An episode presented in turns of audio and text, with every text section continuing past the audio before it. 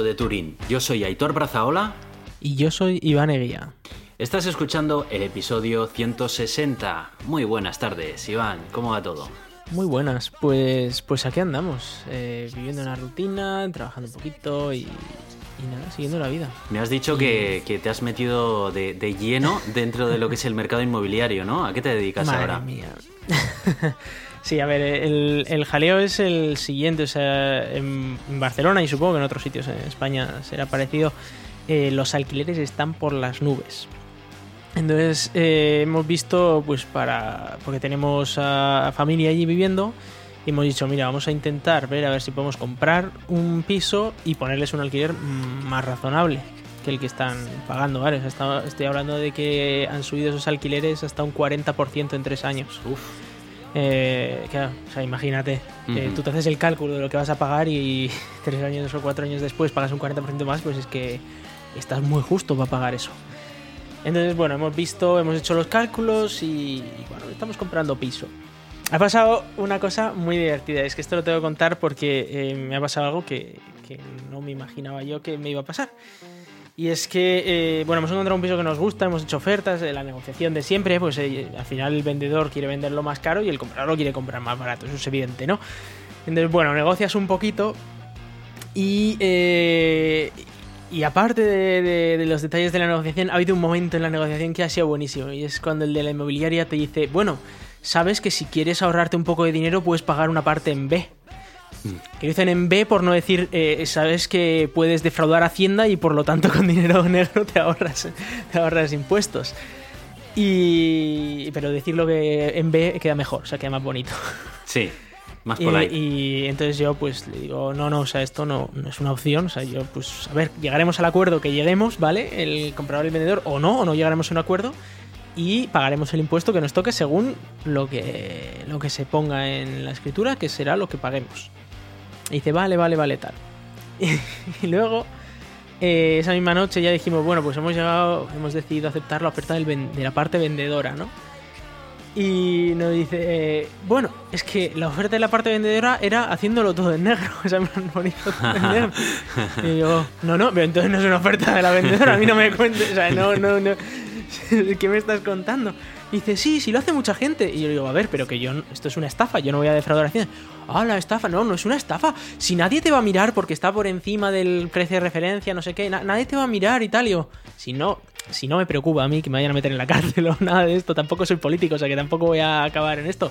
Pero, hombre, no sé, se ha decidido democráticamente, con una democracia mejor o peor, ¿vale? Luego se puede, todo se puede mejorar en esta vida.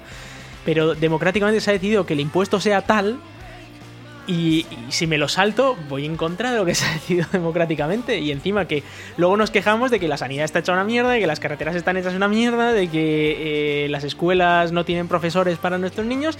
Y luego, ahora, eso sí, nos vamos a ahorrar 5.000 euros de impuestos en, una compra, pues eh, metiendo dinero negro y no sé qué. Que luego en realidad eh, se escritura sobre ese precio y si en el futuro lo quieres vender, eh, pagas la plusvalía también si lo vendes por más precio, a no ser que vuelvas a defraudar Hacienda. Y, como, y si todo el mundo defrauda, pues al final nadie paga los impuestos, ¿no? Pero eh, si hay uno que no defrauda, al final a alguien le toca pagar la plusvalía. En fin, que me, sentó como una patada en los huevos el, que me contaran, no, esto es súper habitual, esto lo hace todo el mundo, lo de pagar en negro. Ya, a ver, a mí lo que más me llama la atención es que una, empresa, como es en este caso una inmobiliaria, te invite a hacer eso, porque eh, una cosa es entre particulares, que, ojo, ¿no? no quiero decir que esté bien hecho entre particulares, pero como que puedo verlo más de, entre particulares, rollo de, mira, entre tú y yo, pim pam, que tal, no sé qué. Que bueno, que tampoco está bien, pero, pero que sea una empresa que también tiene que eh, declarar y todo el rollo y no sé qué, me parece muy marronero por parte de ellos sobre todo, porque se pueden meter en un lío bien gordo, ¿sabes? Sí, pero es que encima por escrito me lo han dicho, tío. Y es que encima ya les he dicho que no una vez y me lo vuelven a, decir después y digo, a ver, a ver, que no, es, chicos. Es raro, eso sí que es verdad que es raro, ¿eh? Porque normalmente las inmobiliarias bueno, no sé, te lo estoy diciendo como si tuviera mucha experiencia con mi inmobiliaria, ¿sabes? Pero, no sé, yo pienso que no es muy habitual porque su negocio depende de ellos, ¿sabes? Que les pillan en una de esas y, bueno, pueden tener problemas bastante serios, pienso yo. Pero pues bueno. Pues sí, pues eh, imagínate, o sea, no sé, la, situación ha sido... Em, ha sido un poco estrambótica, la verdad, el tema del dinero negro y todo eso. Sobre todo cuando, a ver, yo siempre soy de los que yo pongo el dinero donde, donde mis principios, digamos, ¿no? Entonces, si, si tengo que perder dinero, pues pierdo dinero. Y de hecho, Aquellos que tienen principios siempre acaban palmando pasta. Bueno, tú eres muy así de. Tú eres muy cuadriculado en ese sentido. Sí, sí, o sea, a ver. Todos los que llevan escuchando este podcast durante mucho tiempo lo sabéis que Iván es un tío de, de principios y, Pero no de principios son estos y si no te gustan los cambios, no, no, de principios, principios. De estos son mis principios y se acabó. A ver, o sea, hay principios y principios. Efectivamente, o sea, yo, por ejemplo, la privacidad siempre lo he tenido como principio, pero también tenía como principio el software libre, y sigo teniendo el software libre como principio. De hecho, yo hago, escribo software libre, y yo tengo software libre, que yo creo. Pero es verdad que en cierto momento, por ejemplo, en tema de los móviles, pues tuve que elegir irme a software privativo. Bueno, aunque Android tampoco es que sea ya software libre, al menos la capa de personalización que se pone. Pero más allá de estas cosas de consumo, de decir, bueno, o sea, yo voy con, con un fabricante o con otro, pues por lo que sea, porque en este momento mis principios me dicen esto, ¿eh? Mi, principio de privacidad ha superado a mi principio de software libre en este caso, por ejemplo, ¿no? Pero, eh, pero claro, hablando de tema de impuestos, viendo España con la deuda que tiene, en la situación en la que está, o sea, no sé, me da un cargo de conciencia brutal no pagar eh, el impuesto por algo que legalmente tengo que pagar el impuesto. Te voy a decir una cosa, Iván. Creo que eres el único español que conozco que reside en Suiza que, que desea pagar los impuestos en España. Todos, Ojo, porque hasta el último euro. Que, no es que yo desee pagar ningún impuesto. es que hemos decidido que ese es el impuesto, pues tendré que pagarlo, es lo que hay. Y si no, pues votaré, si, si yo considero que ese impuesto está muy alto, votaré al partido que quiere bajar ese impuesto. Y de hecho, pues hay en sitios en los que los que quieren bajar impuestos están ganando elecciones y bajan los impuestos. Y luego, ¿qué es lo que pasa? Que se va a la mierda la sanidad, pero ellos han preferido pagar menos impuestos y tener sanidad privada. Es lo que hay. Pero, pero es perfectamente viable, es algo que es perfectamente posible, está bien. Cada uno puede votar al partido que considere que, Totalmente. le sale mejor. Efectivamente. No sé, es, eh, yo, yo aquí vivo en un país en el que se pagan relativamente pocos impuestos y sé cómo van las cosas. Eh, menos mal que hay mucho dinero, porque si no esto sería, vamos, Uganda, más o menos.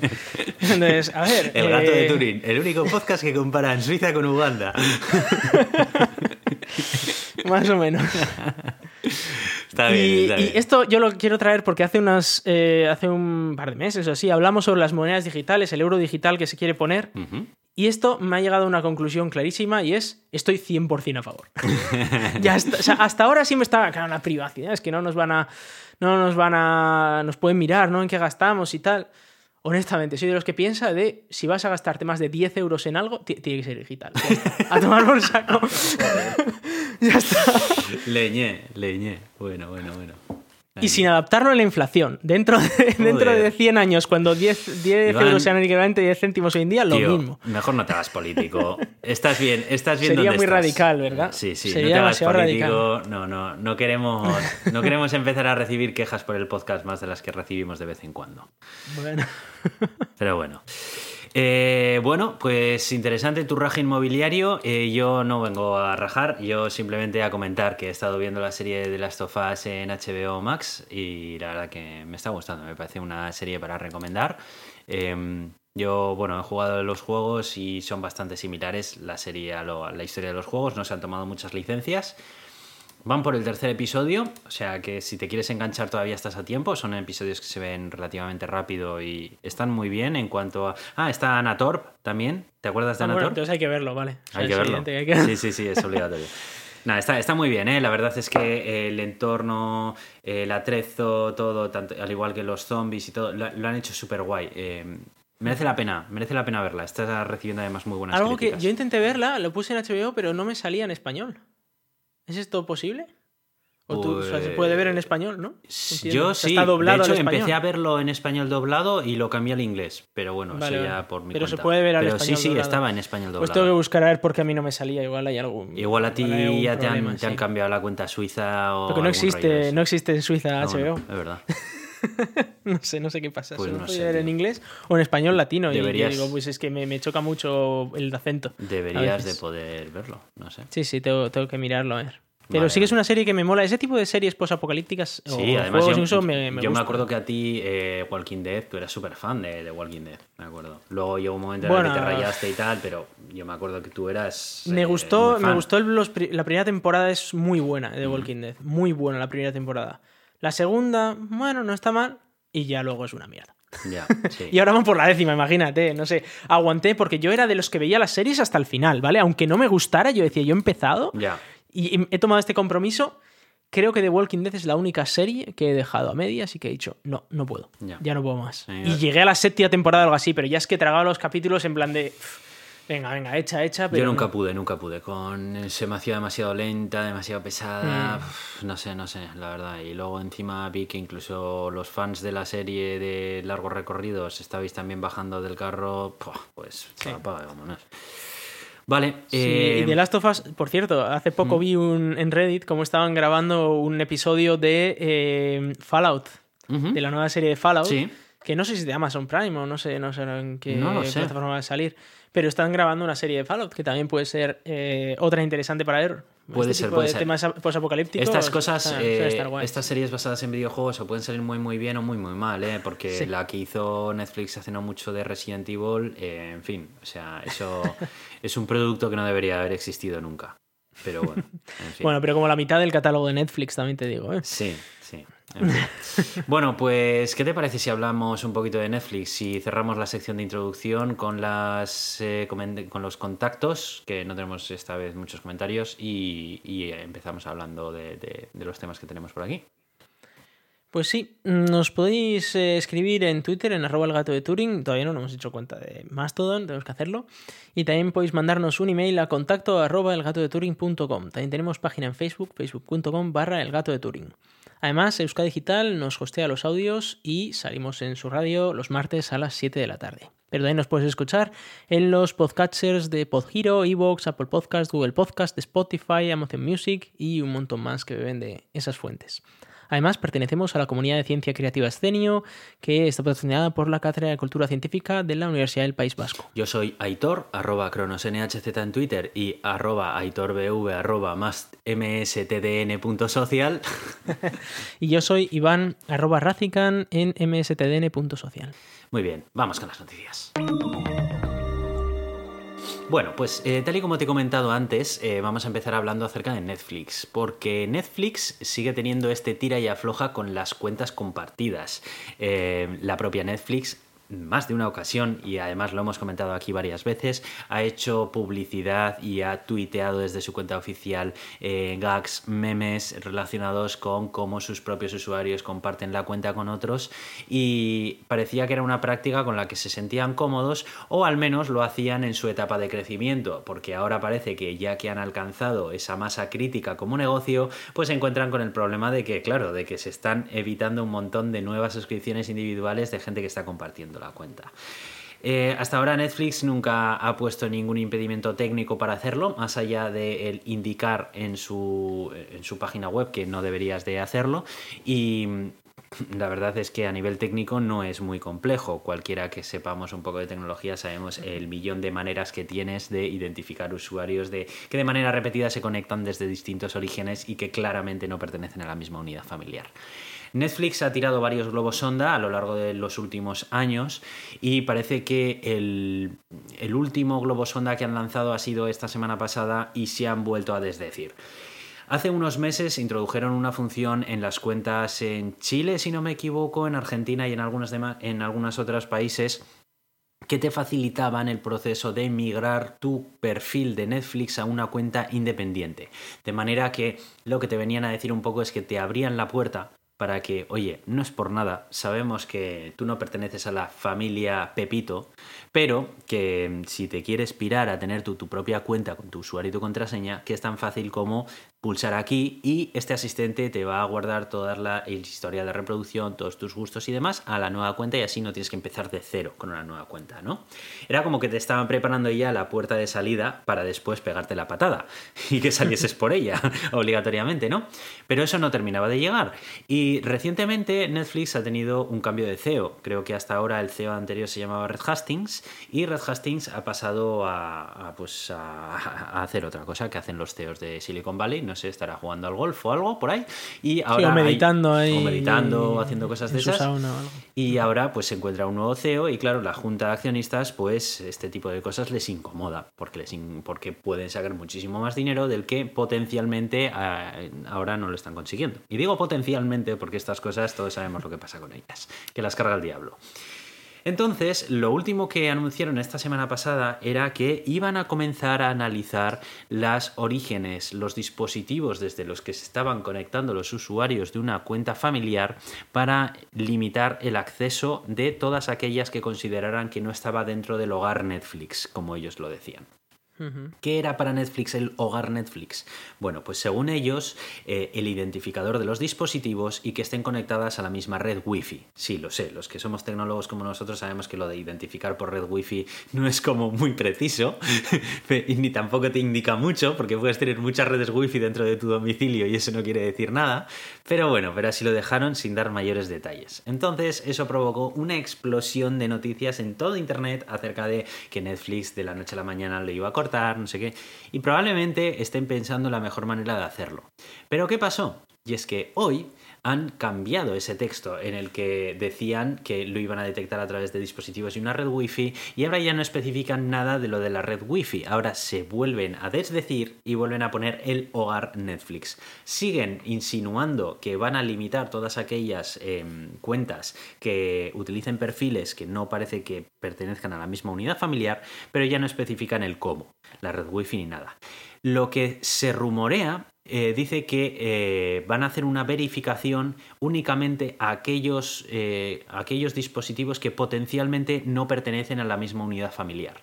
entonces, el potencialmente no pertenecen a la unidad familiar, entiendo que ahí esconde la medida técnica que van a emplear para detectarlo, pero no lo van a limitar, sino lo que van a hacer, al parecer, es pedir una verificación extra, que no es ni más ni menos que una verificación de doble factor de las de toda la vida.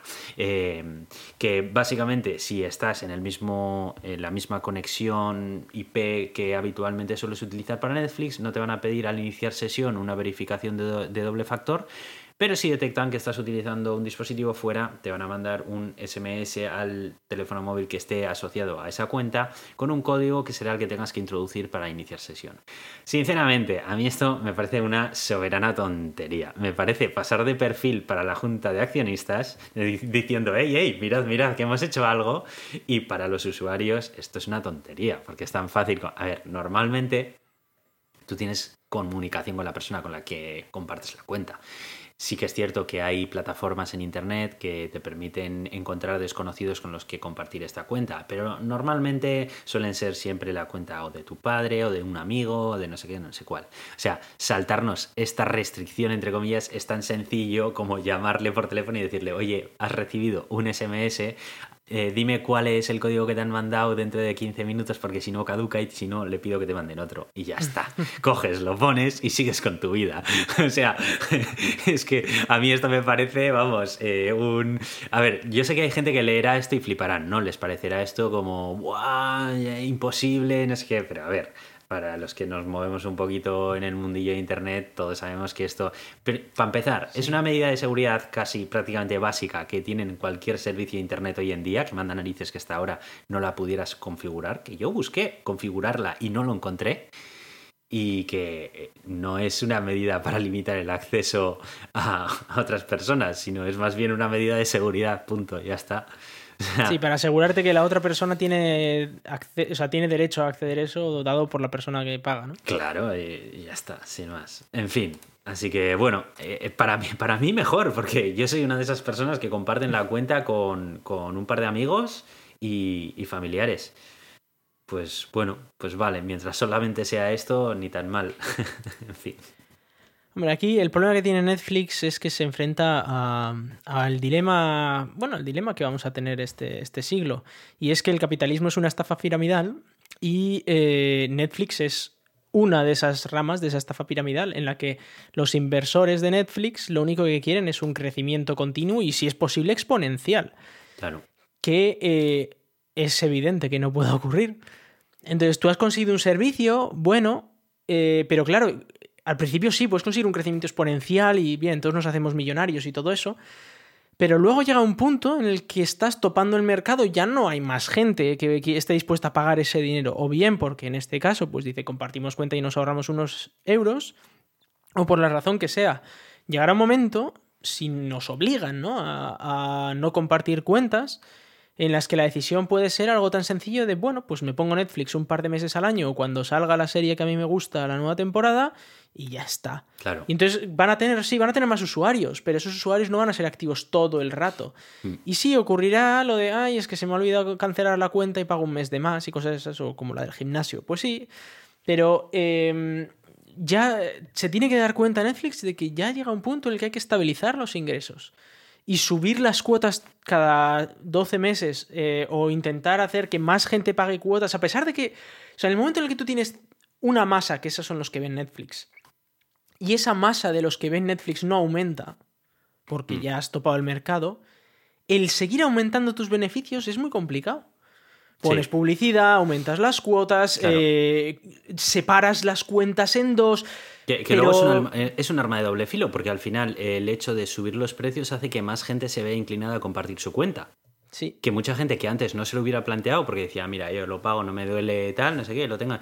Y ahora te lo suben y dices, joder, eh, oye, mm, ¿te apetece compartir la cuenta conmigo? Es que mira, me interesa Netflix, pero tampoco se me va la vida en ello porque de vez en cuando sacan alguna serie que me gusta, pero es que tampoco quiero pagar todo esto que de repente me están pidiendo. Venga, va, y entre los dos tal. Eso- o sea, ellos mismos provocan el, el hecho de que haya más gente que quiera compartir la cuenta.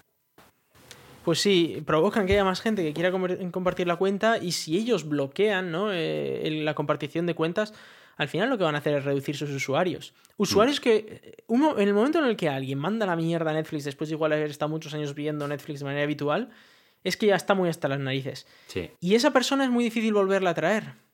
Hmm. Por mucho que te inventes, si vas a llegar a un momento en el que Netflix va a ir reduciendo su cantidad de usuarios, puede que aumente sus beneficios durante un tiempo, pero llegará un punto en el que se bajará demasiado los ingresos para lo que para lo que puede mantener, ¿no?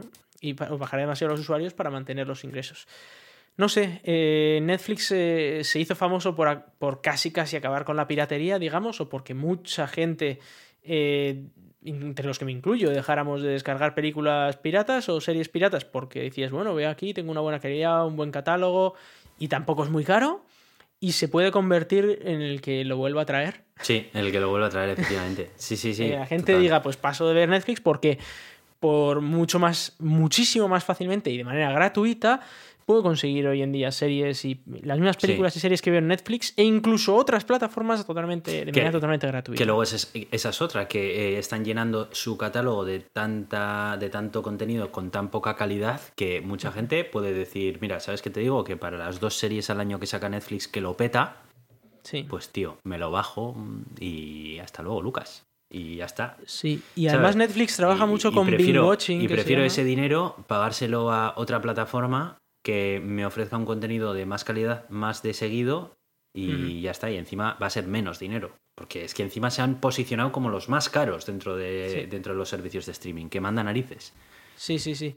Y mm, es una situación bastante mala también porque Netflix trabaja mucho con binge watching, que se llama. Con Mm. eso de coges, sale una serie y te tragas los 10 capítulos en una tarde.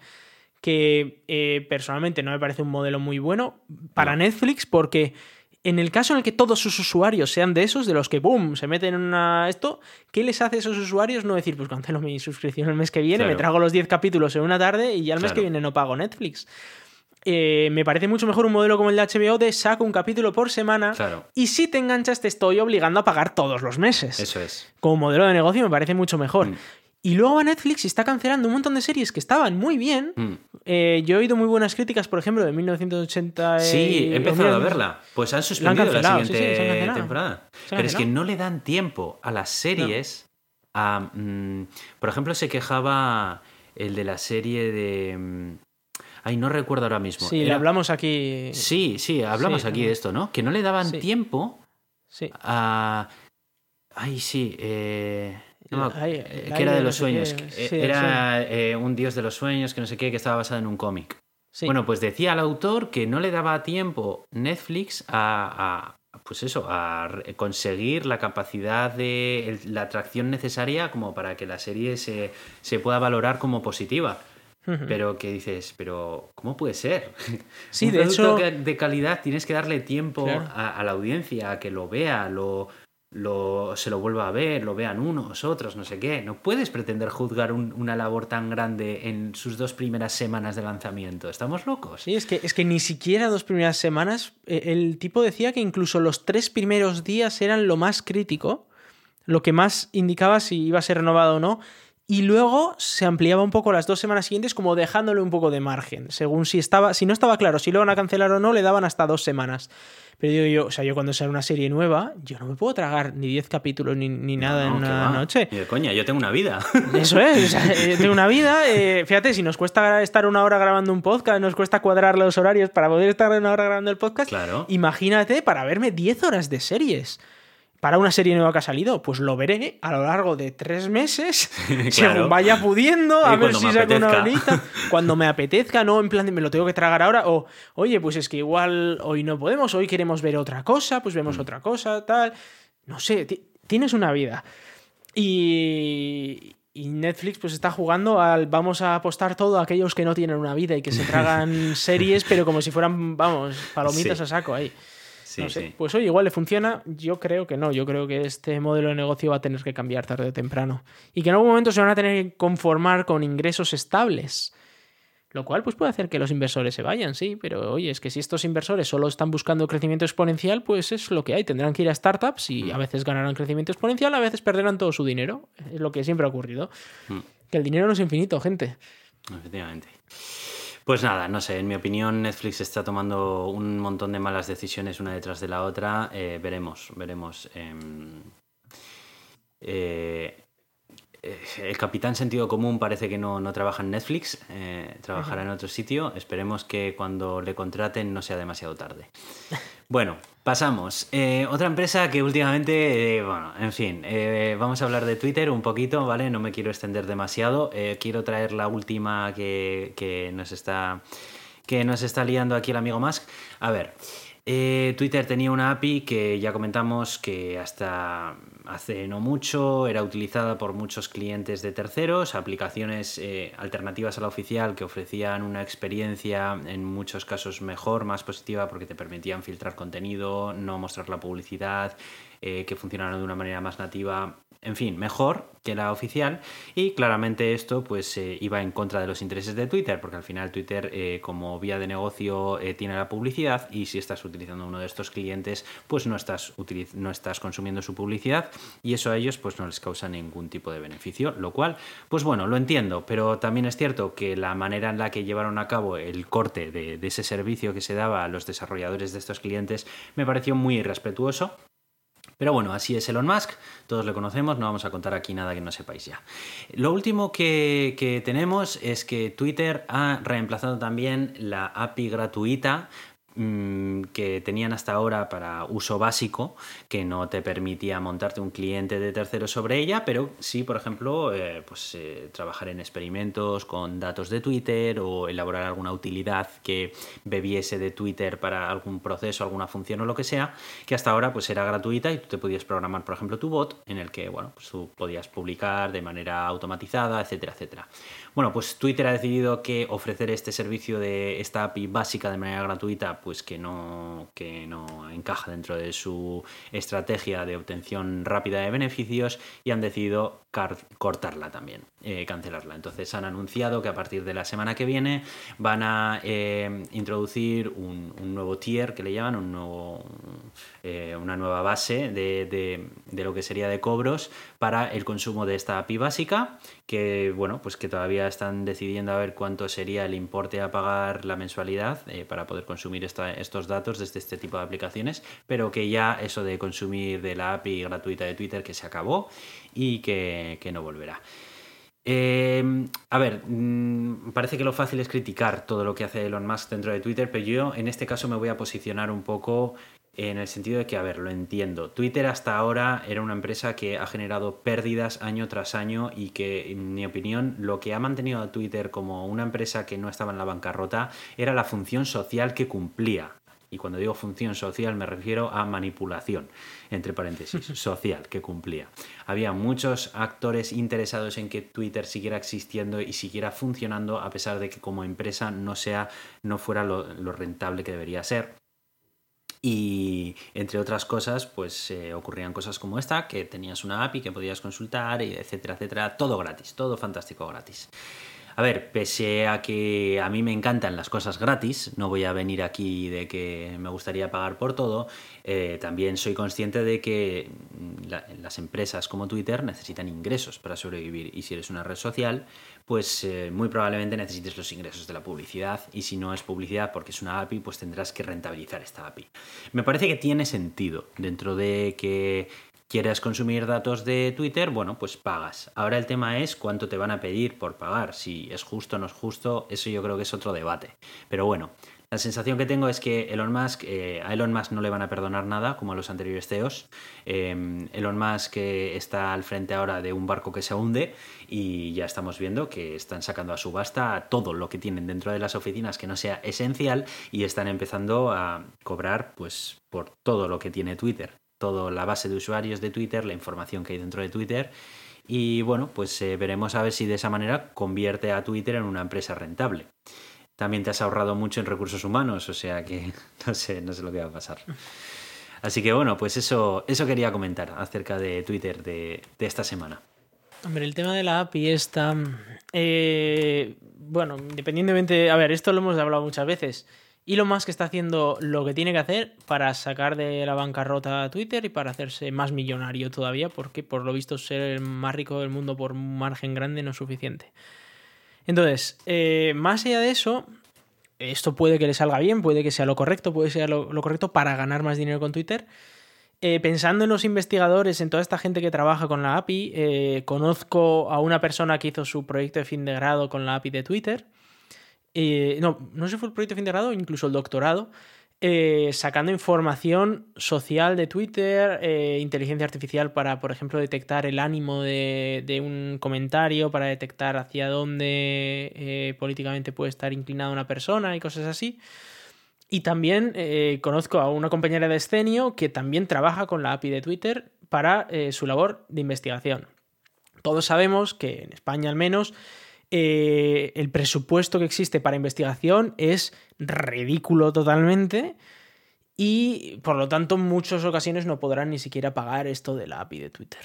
Entonces, eh, muchos, muchos proyectos de investigación pues puede que se cancelen porque digan, ¿para qué vamos a estar gastando este dinero? Cuando... Depende, porque si por ejemplo son 5 euros al mes, yo creo que 5 euros al mes un doctorando se lo puede permitir. No estamos hablando tampoco de no sé. Es que, claro, todo depende de. Un, un doctorando tiene que decir si come ramen o no.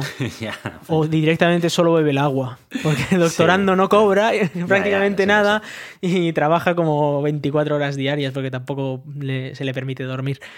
Pero bueno, una universidad eh, privada, pues probablemente se lo pueda permitir. Una universidad pública que están mirando a ver si tienen eh, lápices o, van a tener que seguir eh, limándolos hasta que sean de dos centímetros de, largo, pues igual no se puede permitir cinco pagos al mes por cada investigador que quiere investigar en esto. No lo sé. O quizás sí. Y es una manera más de sacar dinero de, aquellos que tienen menos. No lo sé. Ya se verá y ya se verá cuánto cuesta, qué, qué, permisos, o sea, qué pueden hacer con esta API básica o si, por ejemplo, igual está muy limitada y para cualquier investigación vas a requerir pagar muchísimo más, que eso puede ser muy fácil. Bueno, sí, si quieres leerte cinco tweets a la hora, solo paga un, un euro al mes, pero si quieres hacer análisis de Big Data, pues ya te sale 2.000 al mes y dices, mm. vale, pues ya está, tomar por saco, ya no podemos pagarlo. Entonces, eh, veremos. Eh, bueno, criticar a Musk o no, a ver, él es, a él le han puesto ahí para eso. O se ha puesto él ahí para él eso. Se ha puesto para eso, más bien, porque eh, podía haber seguido viviendo tranquilamente lanzando cohetes y haciendo coches, pero. Eh, pero está ahora con ganas de tocar las narices. Sí, sí. Entonces ha dicho, bueno, pues oye, a ver, ¿se hará más rico? ¿Hará más rico a los, a los de Twitter? Pues puede que sí, no digo que no, pero bueno, pues hay gente que otra vez más siempre hay alguien que sale perjudicado de lo que hace Elon Musk solo porque él consiga más dinero.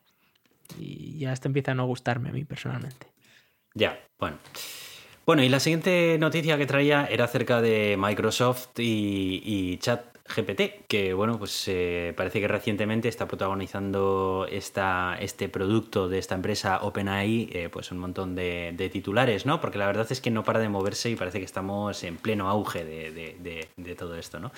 El caso es que, como ya comentamos en el anterior episodio, Microsoft había hecho una gran inversión dentro de OpenAI, la empresa fabricante de, ChatGPT, basado en el lenguaje de inteligencia artificial GPT-3, y parece que ya se empiezan a materializar los planes de Microsoft en eh, la integración de ChatGPT dentro de sus productos. Parece que han anunciado un, plan premium para Microsoft Teams que permite algún tipo de integración con ChatGPT que, bueno, pues de momento no, no me he podido informar muy bien, pero lo que venía aquí a comentar era que eh, parece que quieren potenciar las respuestas de su motor de búsqueda, sí, Bing, eh, no ríais, no ríais, que sé que ahora mismo no os estoy viendo, pero sé que os estáis riendo. Sigue eh, existiendo esto, ¿no? que quiere potenciar la capacidad de las respuestas de su motor de búsqueda Bing gracias a ChatGPT ofreciendo unos resultados que no sean simplemente un listado de links y que puedan tener pues un poco más de prosa, ¿no? Que puedas preguntarle algo y que te pueda responder algo más articulado, más orgánico, basado en el lenguaje GPT. Para conseguir esto, parece que lo quieren hacer directamente con la nueva versión de GPT, no la GPT-3, que tenía un lag de aproximadamente minuto y medio en dar cada respuesta. Imaginaos utilizar un buscador que tarde un minuto y medio en responderte, ¿no? Para esto estarían intentando eh, desarrollar, terminar eh, GPT-4, que sería la nueva versión, que entre su, su principal mejora es principalmente la velocidad de respuesta, que parece ser que es capaz de responder en una velocidad mucho mayor que su predecesor GPT-3.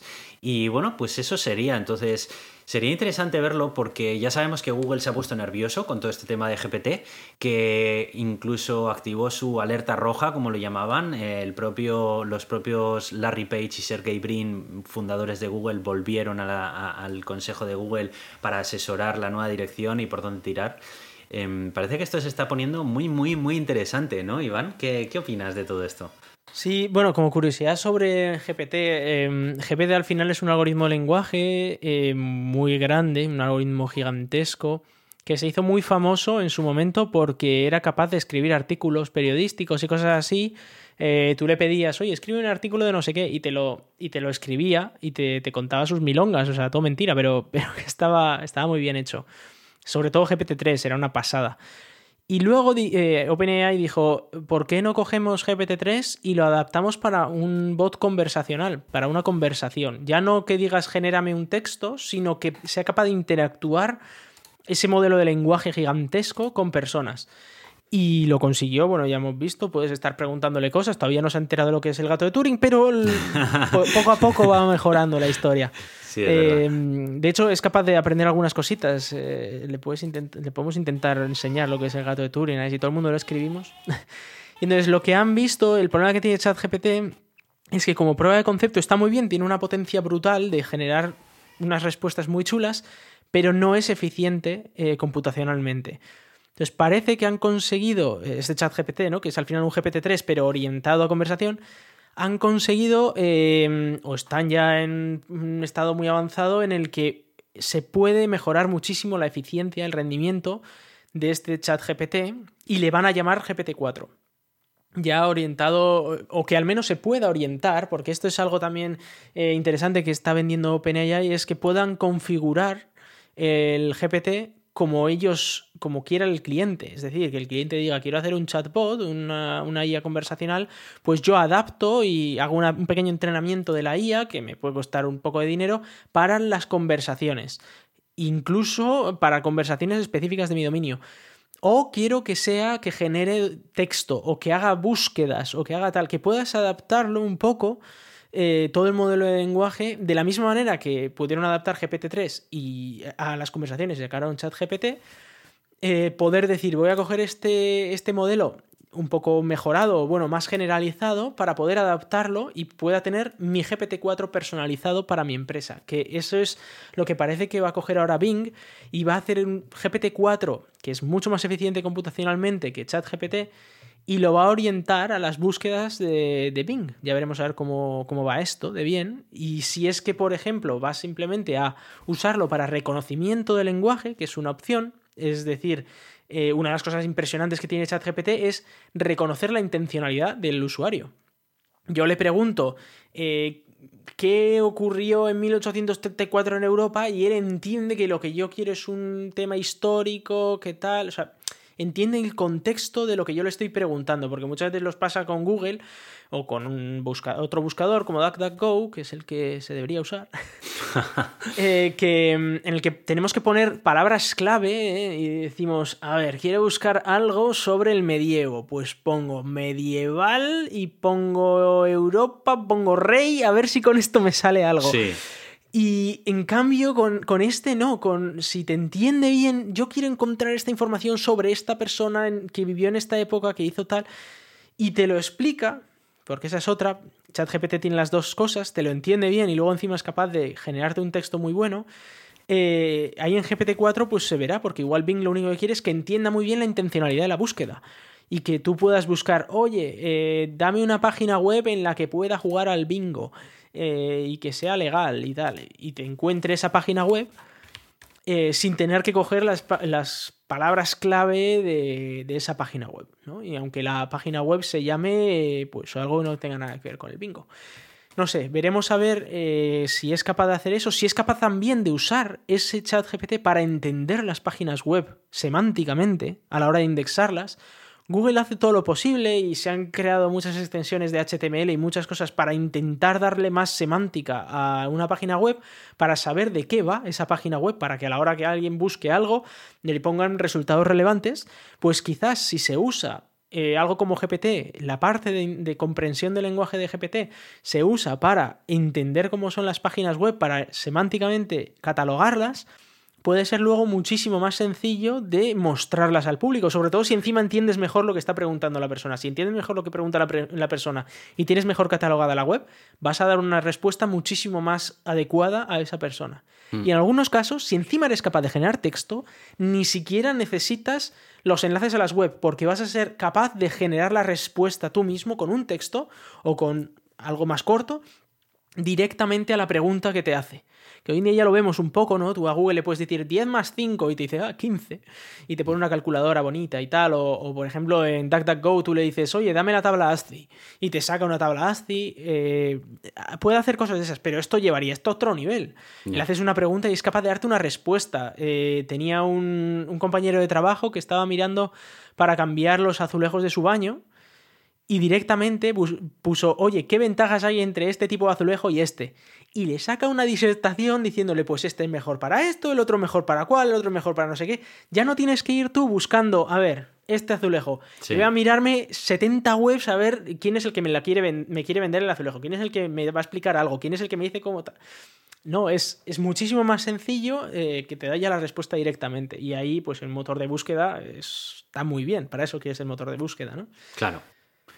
A mí me parece que aquí están tomando la delantera, me parece que están, que, que están en el buen camino Em, independientemente de que Bing me guste más o menos, eso ya es un tema ya diferente, pero sí que creo que eh, this is the way, ¿no? Como decía el mandaloriano, que al final eh, Google va a ir también por aquí, porque ya se ha visto que Google está pisando el acelerador en las tecnologías similares a ChatGPT que tenían internamente y que, vamos, que si esto lo saca Bing es cuestión de tiempo que después Google, que es el mayor buscador actualmente, también lo incorpore y en el momento en el que ya lo incorpore Google, ya está. O sea, es, eh, ya va a ser, va a pasar a ser una tecnología que utilicemos todos en el día a día. O sea que. Sí, que ya ha pasado con otras ramas de la inteligencia artificial, ¿eh? Ya hemos hmm. visto con imágenes, por ejemplo, de tú vas a, la, a, la, aplicación de fotos de tu móvil y buscas. Eh, enséñame fotos que he sacado yo de perros.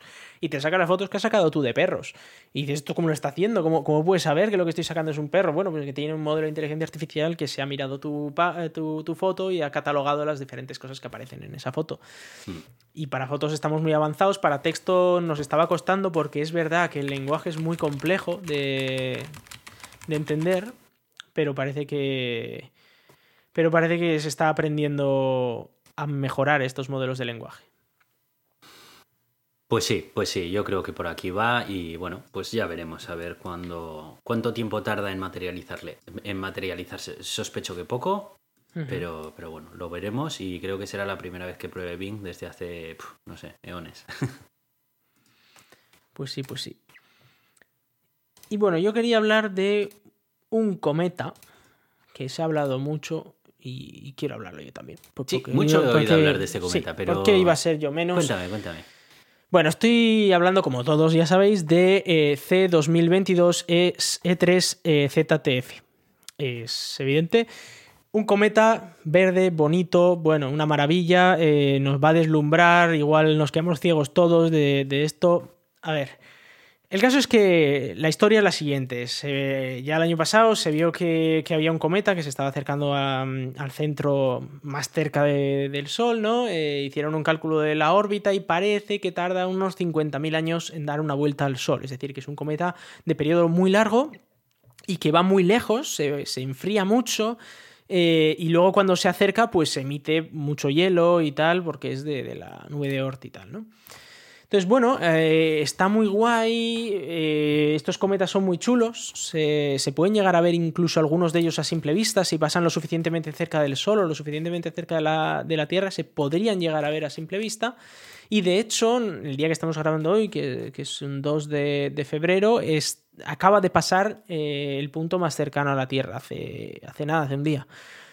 Entonces, estos cometas, también os digo una cosa, normalmente no, se ve nada, o sea, no, no, vais a ver nada, también os digo. A simple vista es muy eh, difícil. sí, hay que tener en cuenta, el problema que tiene un cometa, ¿vale? Es que es muy brillante cuando está muy cerca del Sol, pero cuando está muy cerca del Sol es de día. No sé si nos hemos dado cuenta de esto, ¿eh? El detalle de que cuando... Tiene sentido. Claro, cuando, cuando tú lo puedes ver, está cerca del sol, sí, muy bien, pero es de día, con lo cual no ves una mierda porque no se ve nada. Y esto ocurre con todos los cometas que cada dos años tenemos, oh, un cometa va a pasar al lado del sol, va a ser brutal, no sé qué, tal. Y siempre pasa lo mismo. ¿Qué es lo que pasa? Todo el mundo, oh, me estoy quedando ciego con el sol. No vas a ver nada si lo miras al sol. Tienes que esperar a que pase eh, cerca del sol para que se vaya separando del sol y así el sol se meta, se haga de noche y tú puedas ver el cometa. Pero cuanto más se aleja del Sol, menos se ve.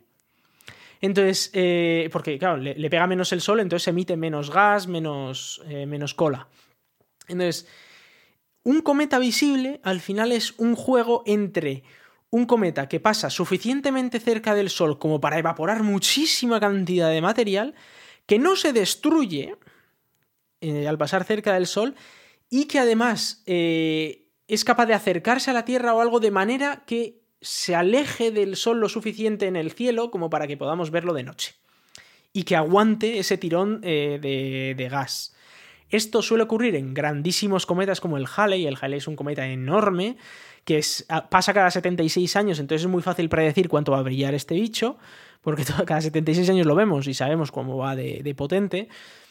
Y eh, ha habido otros, como el hale por ejemplo. Este fue un cometa que nadie se lo esperaba que, brillara mucho, pasó muy cerca del Sol y resultó ser una piedra muy gordota que, fue capaz de emitir eh, gases durante muchísimo tiempo, hasta el punto de que encima se acercó muchísimo a la Tierra y la visualización que se hizo, creo que fue en los años 80 o principios de los 90, eh, vamos, tú mirabas al cielo y tenías la cola del cometa en toda la bóveda celeste, prácticamente. O sea, era enorme. un espectáculo que era una maravilla eh, en plena noche. Vamos, impresionante. Eh, ha habido después de ese muchos cometas que decían, Buah, este va a pasar tan cerca del Sol que si no se destruye, eh, vamos a tener un espectáculo impresionante. ¿Qué es lo que pasa? Que se destruyen todos, porque la mayor parte son cometas que es la primera vez que llegan y que son unas roquitas muy chiquititas que en cuanto se acercan tanto al sol, pues se desintegran por el calor y por las fuerzas de marea.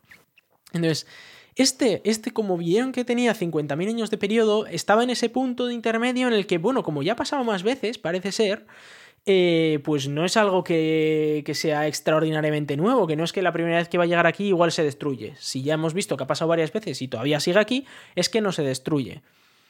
Pero, y, encima tenía la suerte de que iba a pasar cerca de la Tierra, ¿no? Y que iba a abrir. Bueno, y si pasa cerca de la Tierra se va a ver mejor, evidentemente. Y, sí, y más o menos está siendo así. Está siendo un cometa que se está pudiendo ver.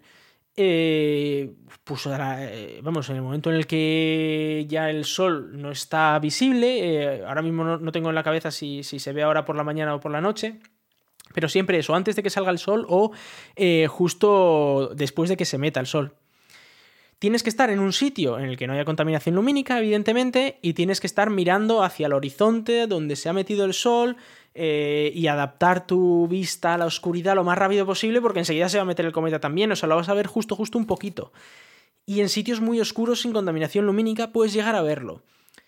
Lo de que es un cometa verde, es un cometa de tal, eh, sí, es un cometa verde, pero tú cuando lo veas con tus ojos no lo vas a ver prácticamente verde. O sea, igual puedes llegar a notar un poquito, pero tus ojos no son capaces de distinguir colores en algo tan, tan, tan poco brillante. Sí, que, si pones una cámara con un objetivo enorme, con un tiempo de obturación muy grande que esté recogiendo luz durante mucho tiempo, ahí sí que se va a notar. pero, exacto. pero ya está. Claro, hay que, hay que pensar en, las expectativas que tenemos cada uno. Si lo vas a intentar ver con tus propios ojos, vas a ver un manchurrón en el cielo, en el mejor de los casos. Si estás en un buen sitio para verlo, vas a ver un manchurrón en el cielo. Sí. Como un borrón, como si alguien hubiese puesto un poco tiza y dices, ¿qué ha pasado aquí? No vas a ver nada, una cosa muy chiquitita. Si en cambio tienes un telescopio, por ejemplo, eso ya cambia mucho. Y eso yo me acuerdo, eh, hace un par de años tuvimos un cometa también verde, muy bonito, eh, que lo pudimos ver, lo, pudimos, lo pude ver contigo, Aitor, además, que fuimos ahí. Apuntamos con el telescopio y era precioso. Con el, con el, telescopio veías toda la cola del cometa, la punta verde, verde, súper iluminada, con todas las estrellas de fondo. Era espectacular. Y luego tú lo mirabas con tus ojos y era como, bueno, sí, ve, hay un manchurrón, que está bien, y luego lo miras con el telescopio y dices, wow, qué impresionante es el cometa, ¿no? Con, binoculares también se puede llegar a ver, eh, con unos prismáticos, no tan bien como con un telescopio, pero, pero sí, y luego todas las fotos que estamos teniendo, que está siendo muy chulo, es, un cometa muy bonito. He leído cosas, he leído eh, titulares impresionantes, llegué a leer uno eh, que tuve que comentar, porque ponía eh, por primera vez en 50.000 años, o sea, no, la primera vez para la humanidad en la que se ve un cometa verde en 50.000 años. Y yo, ¿ah? No, si tuvimos uno hace dos años, ¿qué me estás contando? No es la primera vez en 50.000 años. Es que este cometa pasa cada 50.000 años, si se ha calculado bien el periodo y si no choca contra nada y no tiene otros planetas que le cambian su órbita, ¿vale? Porque si parece que tiene un periodo de unos 50.000 años. Significa que la última vez que pasó este cometa por la Tierra fue hace 50.000 años, pero no significa que, no ha habido ningún otro cometa que haya pasado en 50.000 años. sí, claro, claro. o sea, pasan cometas todo el rato, eh, todos los años pasan cometas, algunos se ven mucho, otros se ven muy poquito, otros no se ven casi. Claro.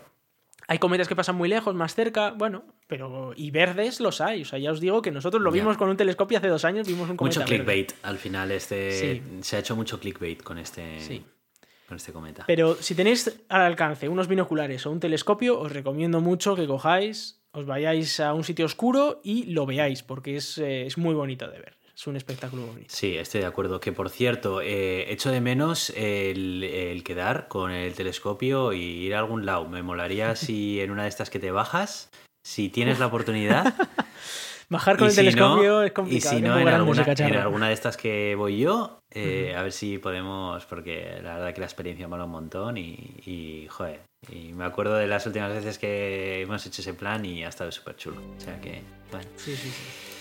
Bueno, pues eh, yo creo que lo vamos a dejar aquí porque llevamos este episodio va a ser un poquito más corto que lo habitual, pero, pero bueno, hemos tenido, hemos tenido un montón de cosas que ponernos al día y tampoco, tampoco queremos extendernos mucho más. Nada más, simplemente agradeceros que estéis otro episodio más ahí escuchándonos. Eh, cualquier comentario, ya sabéis, nos lo podéis dejar en iVoox o nos podéis enviar un mail o cualquier cosa. Y, y nada, pues hasta el próximo episodio. Chao, chao. Hasta la próxima.